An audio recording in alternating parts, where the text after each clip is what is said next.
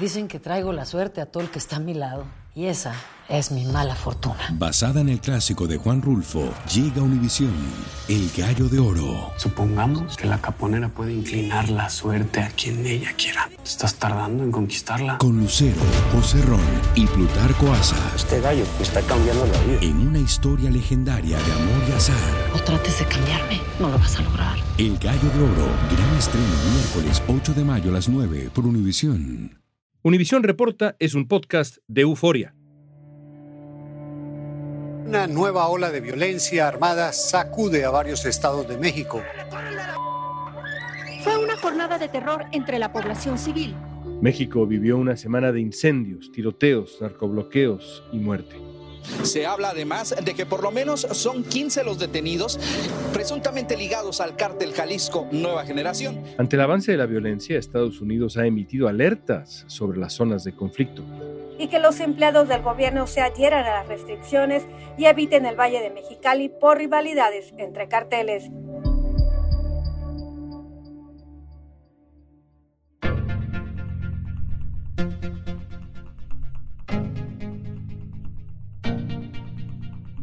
Baja California, Chihuahua, Jalisco son algunos de los estados de México donde este mes se desató el terror.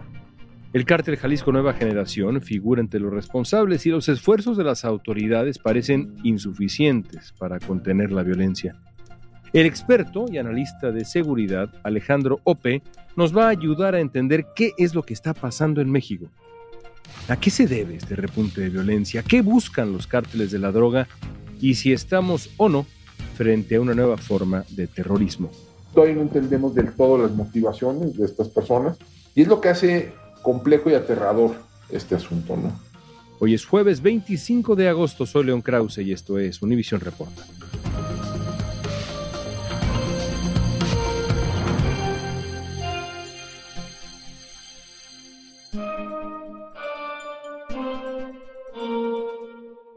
Alejandro, ¿cómo describirías el estado de la violencia en México en este momento? ¿Cómo la calificarías?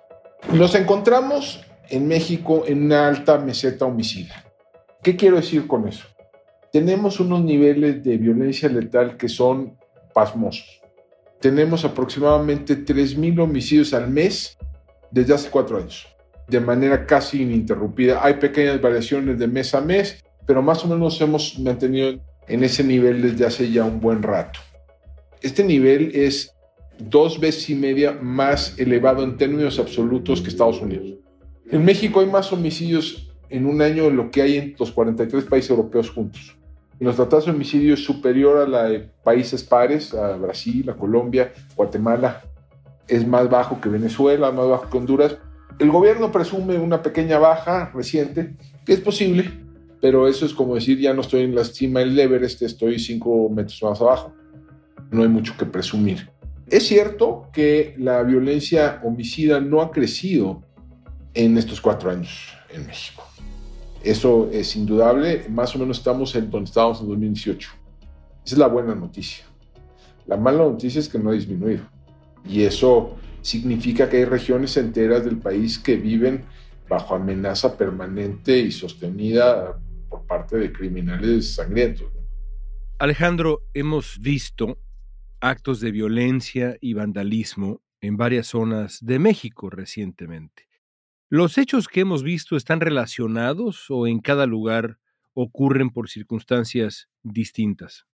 Yo creo que cada uno de estos casos, el del Bajío, el de Guanajuato, Jalisco, el de Ciudad Juárez, el de Baja California, luego el de Michoacán, cada uno de esos tiene una lógica propia, tiene una dinámica local que la explica y yo creo que hay que resistir la tentación de ver todo esto en clave nacional.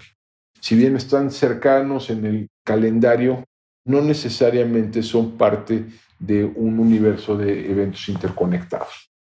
Sin embargo, dicho lo anterior, creo que sí hay algunos elementos comunes. Uno que a mí me parece notable es que el uso de la violencia indiscriminada se está volviendo una práctica común entre bandas criminales en México. Y se está volviendo una práctica común porque es eficaz en sus propósitos, es fácil de implementar y muy difícil de prevenir. ¿Por qué digo que es fácil de implementar? Solo basta con ver algunos de los videos que han circulado en redes sociales sobre lo sucedido en Guanajuato, Jalisco, lo sucedido en Baja California, incluso lo sucedido en Ciudad Juárez, es lo breve que son estos acontecimientos. Según las autoridades mexicanas, detrás de los ataques recientes está el cártel Jalisco Nueva Generación. Para contener el avance, el ejército mexicano tuvo un enfrentamiento con presuntos integrantes del cártel en Zapopan y esto provocó más ataques de los criminales. De acuerdo con autoridades, fue la violenta respuesta de un cártel criminal tras el operativo del ejército mexicano iniciado a 32 millas al norte de Guadalajara. Intentaron bloquear las salidas de la ciudad para evitar que los refuerzos pudieran llegar a este punto. Esta ola de violencia se expandió hasta la zona metropolitana de Zapopan y algunos municipios del estado de Guanajuato. Ahora, Alejandro, por ejemplo, ya lo mencionabas, en Jalisco y Guanajuato vimos incendios y bloqueos. Se habla que esto ocurrió como una consecuencia por la detención o incluso detención fallida y demás de un familiar del eh, líder del cártel Jalisco Nueva Generación. ¿Esto es cierto? No lo sabemos. Lo que han informado las autoridades es que sí hubo un intento de captura de unos líderes del cártel Jalisco. Por lo que sabemos fue una captura fallida, pero no sabemos más. Ha surgido en efecto esta versión de que un familiar cercano de Mencho Ceguera, alias el Mencho, habría sido detenido, pero no hay manera de confirmarlo. No, no se puede en este momento. Como sea, no sería inusual dada la reacción y dada la historia que tiene el cártel de Jalisco Nueva Generación. Ellos han en varios momentos utilizado estas tácticas de bloqueo, de violencia indiscriminada, de incendios provocados, como una manera de desviar la atención de la autoridad, de dificultar su movimiento y de generar pánico y caos en ciudades o regiones enteras. En Zapopan, cámaras de seguridad captaron a hombres encapuchados cerrando el paso al vehículo de una familia cuya madre desciende con su hija entre sus brazos. Luego rocían combustible y le prenden fuego. La quema de vehículos y las balaceras se han multiplicado, lo que ha obligado al cierre de negocios y la suspensión de servicios. Lo hicieron en 2012 en 2015, lo volvieron a hacer en 2019. Es parte de su modo de operación. Entonces no sería inusual que esto estuviera vinculado. Esos casos fueron intentos de captura del propio Mencho. Entonces pudiera ser, no lo descarto, pero no tengo información para confirmar. En la frontera también han ocurrido actos de violencia. En Baja California, por ejemplo, ataques a transporte público se habla de una disputa entre bandas rivales. ¿Qué sabemos de lo que pasó en Baja California? Mira, no sabemos mucho. Yo creo que es tal vez el caso más misterioso de todos los ocurridos. La alcaldesa de Tijuana hizo unas declaraciones en medio de la crisis que luego se retractó, pero que parecían sugerir que esto estaba vinculado a la extorsión, a lo que ella denominó el cobro de facturas. Hubo reportes de sospechosos que a punta de pistola bajaban a los viajeros de vehículos para prenderles fuego a las unidades. Llegaron y dijeron, no, es asalto, no vamos a lastimar a nadie, simplemente vamos a quemar la unidad. No es descabellado que hubiese criminales que estuviesen extorsionando a los transportistas. Eso se ha dado en otras regiones del país y no estaría fuera de contexto que eso estuviera sucediendo y que una manera de presionar a estas personas, estos concesionarios, a pagar la cuota que les imponen los criminales es quemar las unidades. Los cinco municipios fueron blanco de atentados de supuestos grupos de crimen organizado. Universidades cancelaron clases y por la falta de transporte público se habilitaron espacios como refugios no sabemos con precisión. Está claro que fue un ataque con ahí sí con alcance estatal. Cada uno de los municipios, creo que con la única excepción del municipio de San Quintín, todos los municipios del estado se vieron afectados. El 11 de agosto se vivió una jornada sangrienta en Ciudad Juárez, en el estado fronterizo de Chihuahua. Murieron 11 personas y 20 terminaron heridas luego de que se originara un enfrentamiento entre bandas dentro de una cárcel. El subsecretario de Seguridad y Protección Ciudadana dijo que de los 11 fallecidos, 9 eran civiles que no tenían nada que ver con el conflicto. Todos los demás involucrados eran reos. En eh, Ciudad Juárez, una ciudad que ha sufrido violencia desde hace mucho, mucho tiempo, también vimos actos de verdad alarmantes. En este análisis que haces de los hechos de violencia distintos, pero con, digamos, ciertos factores en común en México, ¿dónde encaja lo que vimos, lo que narramos en Ciudad Juárez, Chihuahua? Yo creo que ese es el caso más grave de todos, ¿no? Porque ahí hubo víctimas mortales.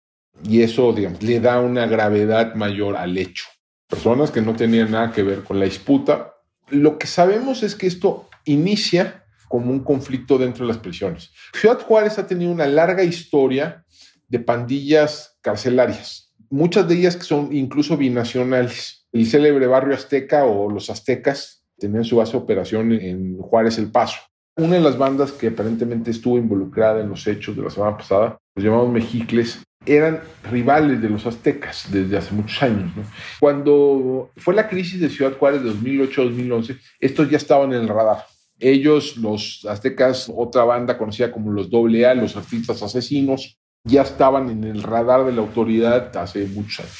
Y tienen su expresión carcelaria y tienen su expresión callejera y muchas veces esas estructuras operan en paralelo. Entonces, una disputa por el control de una prisión acaba desbordando hacia las calles. ¿Por qué pareciera que estas personas interpretaron que hay alguna suerte de complicidad entre la autoridad, sobre todo la autoridad municipal o estatal, con algunos de sus rivales? Y eso es lo que detona esta cadena de eventos donde buscan generar caos, terror, etcétera, en la ciudad. Todavía no entendemos del todo las motivaciones de estas personas y es lo que hace complejo y aterrador este asunto, ¿no? Ante esta nueva ola de violencia, el gobierno de Estados Unidos ha reaccionado. Se pide no visitar Zacatecas, Colima, Guerrero, Michoacán, Sinaloa y Tamaulipas debido a la violencia y agregó a Guanajuato, Quintana Roo y San Luis Potosí. El consulado en Baja California dijo en un comunicado que está al tanto de los informes de múltiples incendios de vehículos, bloqueos de carreteras y fuerte actividad policial y emitió una alerta temporal para que sus trabajadores se refugiaran el embajador Ken Salazar también se pronunció. Es tiempo que los compromisos que hemos hecho entre los dos gobiernos, es tiempo para resultados en la seguridad. ¿Podríamos calificar lo que pasa en México como terrorismo? Lo sabemos. Al volver. Lucero junto a José Ron protagonizan El Gallo de Oro. Gran estreno miércoles 8 de mayo a las 9 por Univisión. Y de las mejores. Has descrito entonces, Alejandro, para Univisión Reporta, para nuestra audiencia, lo que aparentemente es una reacción severa por la posible captura fallida de un líder o de un familiar de un líder del crimen organizado, lo que parece ser casos de extorsión y el enfrentamiento entre dos grupos rivales en una cárcel, que luego deriva a las calles, es decir, casos muy distintos pero que tienen en común pues la violencia y el terror, eso sí, sin duda que genera en la sociedad. En este periodo además han muerto pues cientos de personas en México. Alejandro, como experto, ¿son actos de terrorismo esto que estamos viendo? Mira, a mí me cuesta un poco de trabajo calificarlos todos bajo ese paraguas, por varias razones. Porque la simple violencia indiscriminada no convierte un acto en terrorista. En la definición tradicional de terrorismo, tiene que haber alguna suerte de motivación política, algún intento de forzar a la autoridad a hacer o dejar de hacer algo. Y para lograr ese objetivo se ataca a la población civil la manera como el cártel de Sinaloa atacó Culiacán para forzar la liberación de Ovidio Guzmán? Eso encajaría mejor en la definición de terrorismo. Esto fue terrorismo. Solo en Michoacán pudo desarticularse un conflicto. Ahí detuvieron a 167 integrantes del grupo Pueblos Unidos con 233 armas de fuego y 24 vehículos. ¿Generan terror? Sí. ¿Es violencia indiscriminada? Sí. ¿Es condenable por todas las vías? Por supuesto pero hay una segunda pregunta ¿debe perseguirse como terrorismo? Y es donde yo tengo todavía más dudas. No estoy muy seguro que denominar algo como esto terrorismo le dé a la autoridad más instrumentos de los que tiene investigándolo como homicidio. Y no necesariamente hace más fácil procesar a esta gente, llevarla ante la justicia y que pague por actos. Quizá es una pregunta de respuesta casi imposible, dada la diversidad de actos violentos que nos has descrito, pero ¿qué buscan en el contexto actual las organizaciones criminales? Cada uno de estos hechos tiene sus propias lógicas, sus propias dinámicas y están enmarcados en conflictos específicos. Pero en términos esquemáticos yo te diría que, por un lado, este tipo de ataques discriminados en contra de la población, contra negocios o en contra de vialidades, muchas son respuestas tácticas inmediatas que buscan dificultar la movilidad de la autoridad, que buscan impedir que lleguen, muchas veces hay un acto central en todo esto que a veces es invisible ¿no? para el público, para los medios. Hay un acto central y buscan impedir que lleguen refuerzos a ese acto central. Y sí, también sí hay un elemento de propaganda en esto. Hay un elemento donde busca deslegitimar a la autoridad por no poder proteger a la población. Y eso yo creo que sí es eficaz, ¿no? ¿Dirías entonces que en cierto sentido el crimen organizado o las distintas organizaciones que podríamos denominar como crimen organizado están de alguna manera desafiando al Estado mexicano o a la autoridad del Estado mexicano? Bueno, lo desafían todos los días al realizar actos criminales. Están apostando a que la reacción de las autoridades no va a ser particularmente vigorosa, incluso en casos como de violencia extrema e indiscriminada. Yo creo que sí, es la apuesta y no es una apuesta errada, porque en general la respuesta de las instituciones mexicanas no es vigorosa. A pesar de los crecientes reportes de violencia debido a la disputa entre organizaciones criminales, el presidente López Obrador de México declaró en su conferencia de prensa matutina que sus opositores exageran.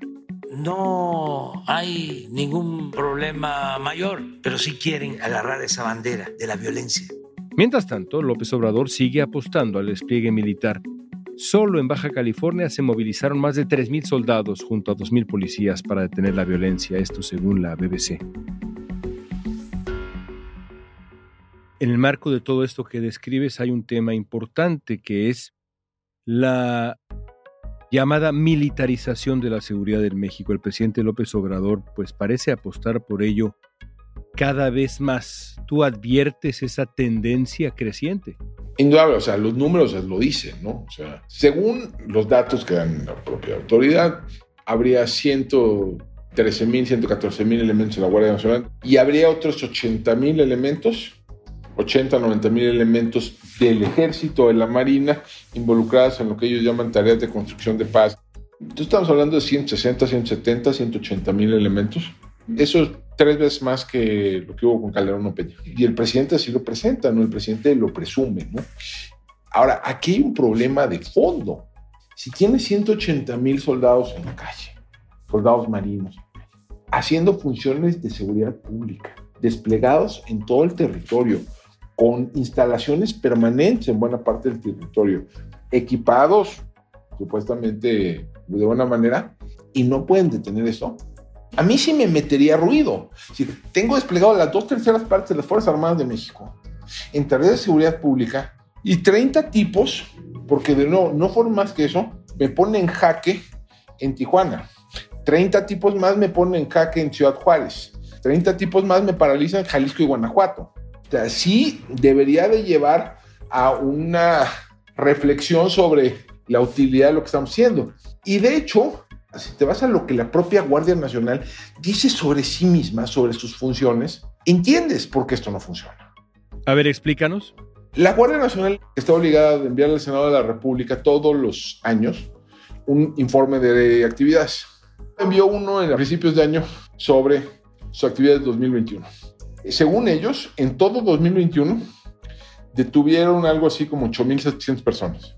Eso es mucho o es poco, déjame darte el comparativo. La Policía Federal, que tenía tres veces menos elementos, detuvo 21.000 personas en 2018. ¿Cuántas personas detuvieron como resultado de actividades de inteligencia? 14. En su reporte enviado al Senado, la palabra homicidio aparece dos veces. Entonces, ¿Por qué no se reducen los homicidios cuando llega la Guardia Nacional? Porque la Guardia Nacional no tiene homicidios. Más allá de consideraciones políticas que no han formado parte de esta conversación, pero más allá de consideraciones políticas, La militarización, el endurecimiento de la seguridad nacional es hoy el camino o sería el camino para reducir la violencia? A ver, toda la evidencia apunta que no. Desplegamos más y más y más y más soldados y tenemos los mismos resultados. A ver, le compro la cifra del presidente. Se redujeron los homicidios, sí, 2.8%. Después de triplicar el número de soldados y marinos en la calle.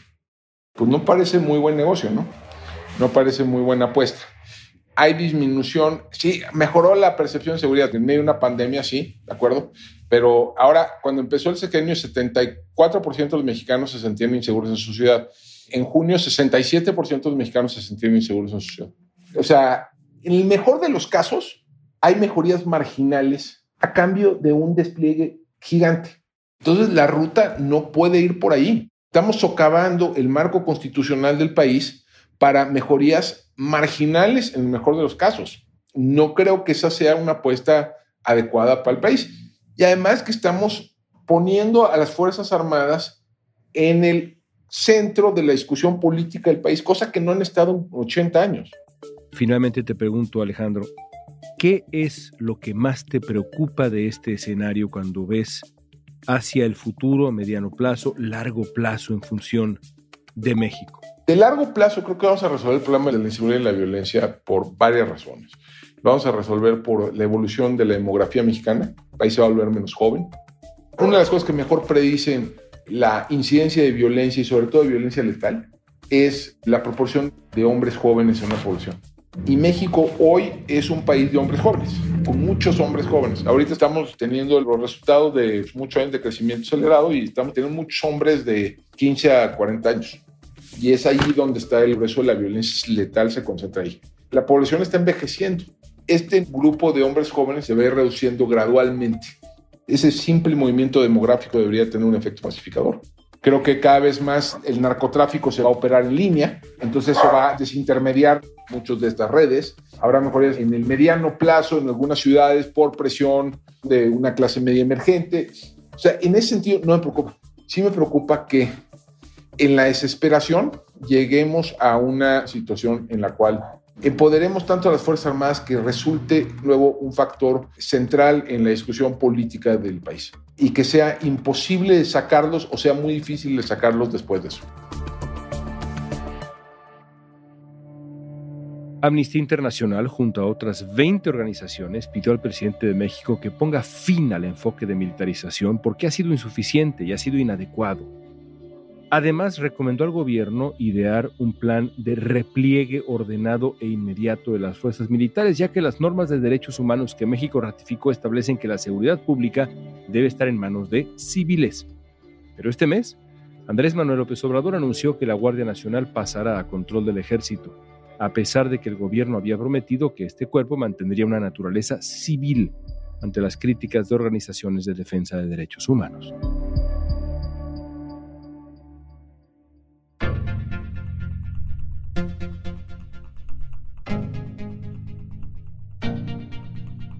Esta pregunta es para ti.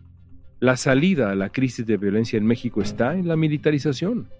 Usa la etiqueta Univisión Reporta en redes sociales y danos tu opinión en Facebook, Instagram, Twitter o TikTok. Escuchaste Univisión Reporta. Si te gustó este episodio, síguenos y compártelo con otros. En la producción ejecutiva, Olivia Liendo. Producción general, Isaac Martínez. Producción de contenidos, Mili Supan. Producción, Débora Montaner. Asistencia de producción, Francesca Puche. Música original de Carlos Jorge García, Luis Daniel González y Jorge González. Soy León Krause, gracias por escuchar Univisión Reporta.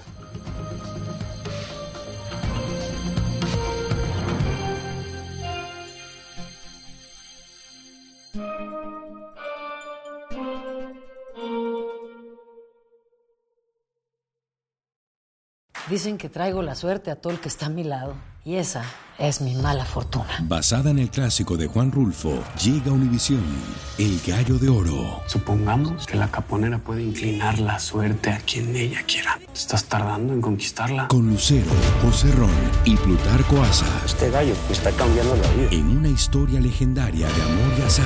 No trates de cambiarme, no lo vas a lograr. El Gallo de Oro, gran estreno miércoles 8 de mayo a las 9 por Univisión.